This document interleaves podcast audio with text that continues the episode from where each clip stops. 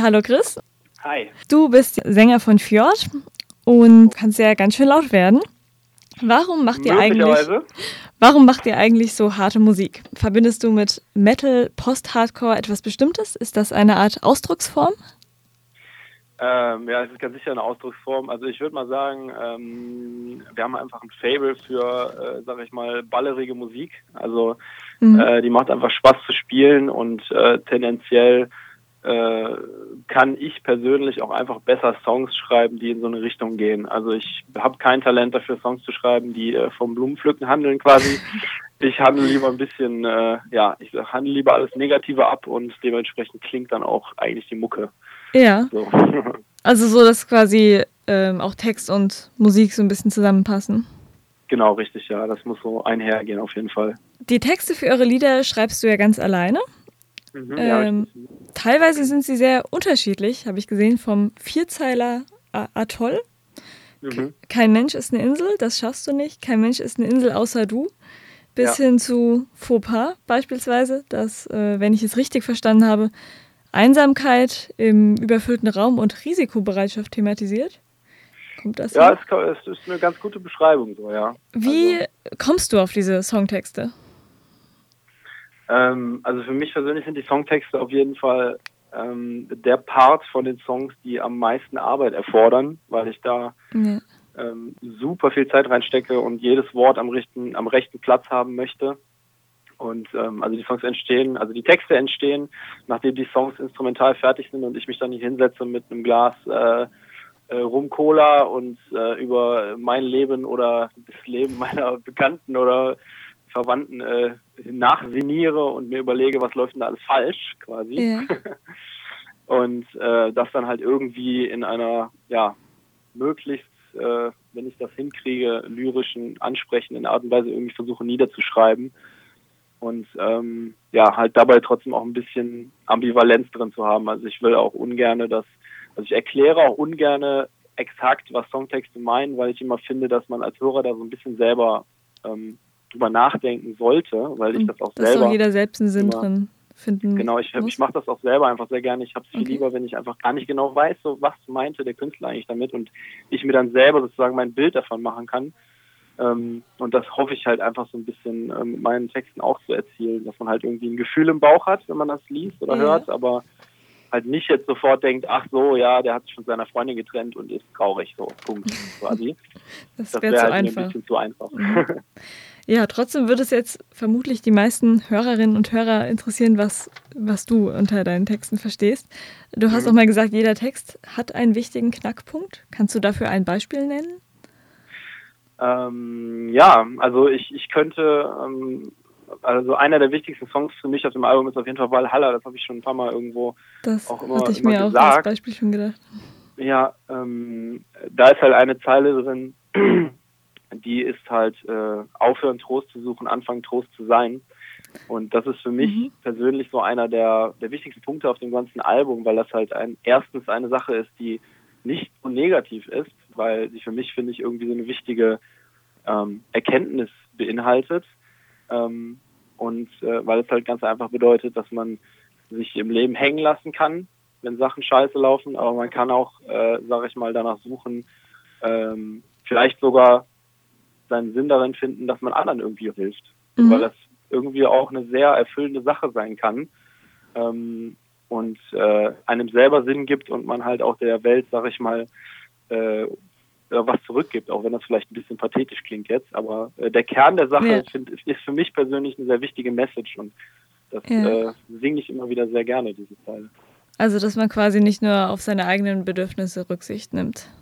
Oder dass man halt einfach, wenn man durchhängt, auch mal sagt, okay, guck mal, mir geht's gar nicht so schlecht vielleicht. Ja. Äh, guck mal, anderen geht's schlechter. Oder ja, da gibt es verschiedene Facetten von. Ja. Mhm.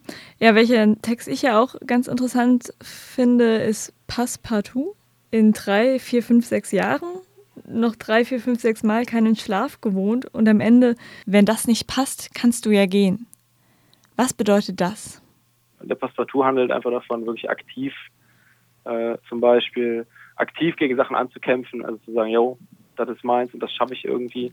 Ort, das so beides irgendwie ausdrücken kann, meiner Meinung nach. Und ähm, ja, diese Resignation würde ich vielleicht so ein bisschen dem Fauxpas auch zuordnen, weil das irgendwie so ein bisschen mhm. ist, so ja, ähm, ich kann halt irgendwie hier, weiß ich nicht, ich kann machen, was ich will, aber irgendwie passiert hier einfach nicht. Hier bewegt sich sozusagen nichts so. Das wären vielleicht zwei Beispiele dazu, ja. diese Doppeldeutung.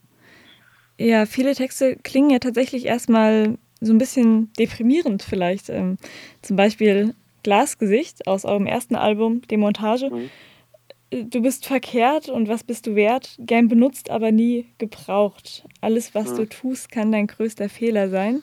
Was bedeuten diese Zeilen? Äh, ja, das, also man muss sagen, dass die erste EP Demontage durchaus auch ein sehr, sehr, ähm, ja, wie soll man sagen, hasserfülltes Album ist vielleicht ein bisschen zu krass ausgedrückt, aber das trifft es schon irgendwie. Mhm. Ähm, ja, also das ist, man muss sagen, auch gerade Glasgesicht ist auch so ein Song, der wirklich sehr, sehr tiefen, tiefen Zeitpunkt gefühlsmäßig geschrieben wurde und äh, dementsprechend auch nicht, nicht viel gutes Haar lässt an, an jemandem. Ah ja. ähm, deswegen, ähm, ja, man könnte vielleicht äh, zu Glasgesicht sagen, dass es einfach, man, man könnte sich dazu eine Person vorstellen, die sehr oberflächlich ist zum Beispiel und die halt einfach, äh, ähm, ja, die halt einfach sozusagen wie eine, wie eine gläserne Figur ist, aber dass halt da nichts hinter ist und die auch sehr, sehr zerbrechlich ist. So. Und mhm. äh, dieses gern benutzt, aber nie gebraucht, also ähm, ist, ist für mich eigentlich eine der eindeutigsten Zeilen so irgendwie. Ähm, ja, dass man halt einfach jemanden, sag ich mal, äh, nicht, nicht wegen seiner inneren Werte zum Beispiel äh, gebrauchen kann, sondern einfach nur ein, ja, irgendwo oberflächlicher Mensch ist und damit auch jemand anderen verletzt. Es geht ja weiter mit äh, brechen winzig kleine Splitter aus dir raus, sind weg für immer. Genau, ja, das könnte man so bezeichnen. Okay, so viel dann fürs Erste zu den Texten. Eure mhm. Musik entsteht dann tatsächlich erst beim gemeinsamen Proben. Wie kann man sich denn das vorstellen? Stellt ihr euch einfach hin und ähm, haut in die Seiten und dann kommt was Kreatives dabei raus? Ähm, ja, es ist zum Teil so auf jeden Fall. Also es ist durchaus schon so, dass zum Beispiel ich oder auch David zu Hause ein bisschen alleine rumspielen und irgendwie uns einen Riff mhm. überlegen und vielleicht auch schon eine halbe Songstruktur, aber und, und die dann halt mitbringen in den Proberaum und dann vorschlagen, hey Leute, so und so könnten wir es machen, lass uns das mal spielen. Aber es ist tatsächlich einfach so, dass irgendwie man erst merkt, ob irgendwas gut ist, ob ein Song gut ist, ob ein Part gut ist, wenn man das zusammen spielt und man sozusagen ähm, guckt, ob der Funke überspringt beim gemeinsamen Spielen. Und das merkt man relativ schnell und man merkt auch relativ schnell, wenn das halt einfach nicht cool ist. So. Und deswegen ist es auch irgendwie ein wichtiger Punkt, dass man viel zusammen jammt und spielt und halt auch mal ein bisschen, ja, wie, wie du schon sagst, einfach in die Seiten haut quasi okay. und einfach mal ein paar Akkorde ausprobiert und coole Rhythmen und dann da, da, finden sich dann auch immer viele neue Sachen, wenn man einfach mal was ausprobiert und nicht immer das gleiche, so die gleichen Schemata hat und so das macht auf jeden Fall Spaß und ähm, ist auch einfach der Kern der Sache, zusammenzuspielen. Ne? Und da merkt man es halt, ob es gut ist oder nicht irgendwie. Und den Text, den schreibst du wirklich erst hinterher. Wie, wie passt das denn dann immer zusammen? Äh, normalerweise schon, ja. Also im Prinzip äh, müssen wir den, also wir machen den Song meistens erst so instrumental fertig und haben auch schon so, äh, der hat ja schon irgendwo, irgendwo strahlt er ja schon irgendein Gefühl aus, so irgendwas, mhm irgendein Feeling und irgendeine Richtung, in die es gehen soll. Und ähm, mir hilft das dann auch immer ganz gut, wenn ich den Song einfach immer wieder höre und mir vorstelle, welche Worte würden da drauf passen, welches Gefühl und was, ja, was könnte ich jemandem sagen, wo sozusagen dieser Sound, dieser Song der Soundtrack wäre, quasi. Mhm. Äh, deswegen ist das für mich auf jeden Fall einfacher, auch Texte zu schreiben auf einen fertigen Song drauf. Auch von der Rhythmik her und so weiter. Ja. Okay. Äh, Vorbild eurer Krachmusik, habt ihr es, glaube ich, mal in einem Interview genannt, äh, seien ja, ja die, die Eves äh, aus Aachen ja. gewesen, die es nun nicht mehr gibt. Wie genau mhm. haben die euch inspiriert? Ja, die Eves gibt es leider nicht mehr und ähm, die waren halt einfach eine Band, die halt deutsche Texte gemacht haben. Die haben ein Album gemacht, das hieß Höhenangst. Mhm. Und äh, David und ich haben dieses Album einfach komplett gefressen. So, wir haben das rauf und runter gehört und es war, also für mich ist das die beste Hardcore-Platte, die ich kenne, einfach ever, mhm. ähm, weil das einfach so unglaublich, äh, unglaublich präsent ist und wirklich direkt im Gesicht, äh, sozusagen hier direkt ins Gesicht brüllt und irgendwie so, ähm, ja, emotionale Themen irgendwie in so wenige starke deutsche Worte verpackt, wie es einfach keine andere Band irgendwie kann. Ähm, und äh, wir haben dieses Album einfach total abgefeiert und äh, der, der, also wir wollten jetzt quasi, David und ich wollten jetzt nicht irgendwie diese Musik kopieren oder so, sondern wir haben halt gedacht, so, ey, wir möchten gerne etwas machen, was genauso uns berührt, wie dieses Album uns mhm. berührt in irgendeiner Form so, ne? Und ähm, ja, und dann haben wir uns da zusammengesetzt und haben in die Seiten gedrescht. Ist es euch auch äh, wichtig, dass die Texte auf Deutsch sind? Äh, für mich auf jeden Fall, weil ähm, ich habe auch in anderen Bands auch schon englische Texte geschrieben. Ähm, aber es ist einfach viel, viel einfacher, ähm, ja. auf Deutsch sich auszudrücken in seiner Muttersprache, weil man einfach auch viel präziser ausdrücken kann, was man denn genau sagen möchte. Und vor allem auch ah ja, solche mhm. Sachen wie Sarkasmus, Ironie, die ich auch gerne in Texten mal ja. einbringe, so. Ähm, und Wortspielereien, wie ja zum Beispiel so ein Wort wie Schneiserkit, das ist ja, also ja, ja, stimmt. Solche, solche Spielereien kann man halt nicht in der Fremdensprache machen, das geht halt nur in der Muttersprache. Ja, und ähm, da sind einfach so viele Finessen und Feinheiten, die man so gut in seiner Muttersprache ausdrücken kann, das geht in einer anderen Sprache gar nicht und das macht auch unglaublichen Spaß. Was inspiriert euch denn sonst so? Alles Mögliche, was, was man sieht in seinem Umfeld, was irgendwie nicht so läuft, wie man es gerne hätte im Prinzip. Also seien es jetzt so banale Sachen wie eine Trennung oder sowas, aber seien es auch so komplexe Sachen wie, äh, was fange ich mit meinem Leben an, um es ja. platt auszudrücken quasi. Ja. Ähm, ja, das, das ist ein breites Spektrum von Sachen und ähm, sei es auch irgendwie sowas wie äh, so die Pegida-Bewegung, die uns halt allen mega sauer aufstößt. Ja wo man sich auch manchmal Luft machen muss oder seien es irgendwelche, äh, weiß ich nicht, also verschiedenste Sachen so. Ähm, Aber äh, hauptsächlich äh, negative Dinge, oder? Ja, es sind äh, tatsächlich durchweg eigentlich negative Dinge, weil ich einfach, ähm, ja, ich kann, ich kann viel besser mich ausdrücken in Musik, die halt wütend ist oder melancholisch, so, weil ich ähm, mich berührt so eine Mucke auch viel mehr. So, ich habe noch nie ja. eine Band abgefeiert, die, sag ich mal, ja, fröhliche Sommermusik macht zum Beispiel. So. Ich okay. meine, es gibt vereinzelt Sachen, die machen Spaß so und die hören wir uns auch gerne an und wir hören auch sehr viele verschiedene Musik. Aber die mich, die Mucke, die mich wirklich dann im Herzen trifft, das sind immer Sachen, die sind einfach ähm, tragisch oder irgendwie traurig oder ähm, berühren mich einfach viel mehr und auch Melodien, die traurig mhm. sind, berühren mich viel mehr als fröhliche Melodien. Deswegen ist das halt einfach so geworden. Ja. Okay. Was nicht heißt, dass wir irgendwie depressive Typen sind oder so, aber das ist einfach unsere unsere liebste Ausdrucksform, würde ich mal sagen. Okay. Woher stammt der Name Fjord? Hat der eine bestimmte Bedeutung? Ähm, ja, das war auch so bei der ersten Probe, als wir den Song geschrieben haben, ähm, hat Frank, glaube ich, so in den Raum geworfen, ey Leute, das klingt sowas von kalt und episch, wie so ein norwegischer Fjord, so kaltes Wasser. Genau, das wäre auch und, die Frage. Ist das äh, ähm, tatsächlich irgendwie norwegisch? Äh, das, das ist, fragen also sich jedenfalls glaube, alle. Wort, das Wort Fjord, so wie wir das schreiben, das gibt es so nicht. Ach so.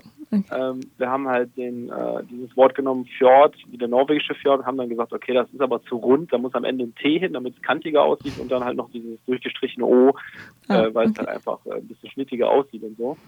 Und ja, dann, dann war der Name gefunden, weil dann war dann auch, äh, haben wir auch alles gecheckt direkt, www.fjord.de mit T gab es nicht gab Fjord.bandcamp noch nicht, es gab Fjord.bigcartel noch nicht. Also das, dieser, dieses Wort war einfach nicht existent irgendwie im Internet. Und deswegen haben wir dann direkt Nägel mit Köpfen gemacht und, äh, und das genommen. uns so genannt quasi, ja. Dann zu einem anderen Thema, und zwar Underground versus Kommerzialität, wenn ich das mal so nennen kann. Mhm. Ihr habt äh, ja mal in einem anderen Interview gesagt, ihr würdet lieber mit weniger bekannten Bands wie Ritual touren als mit Linkin Park. Warum? Mhm. Ist es verwerflich, mit Musik Geld zu machen? Oder leidet die Kunst irgendwie unter Kapitalisierung? Ähm, das, da gibt es, glaube ich, keine, ähm, da gibt es, glaube ich, keinen pauschalen Weg, wie man das so sagen kann.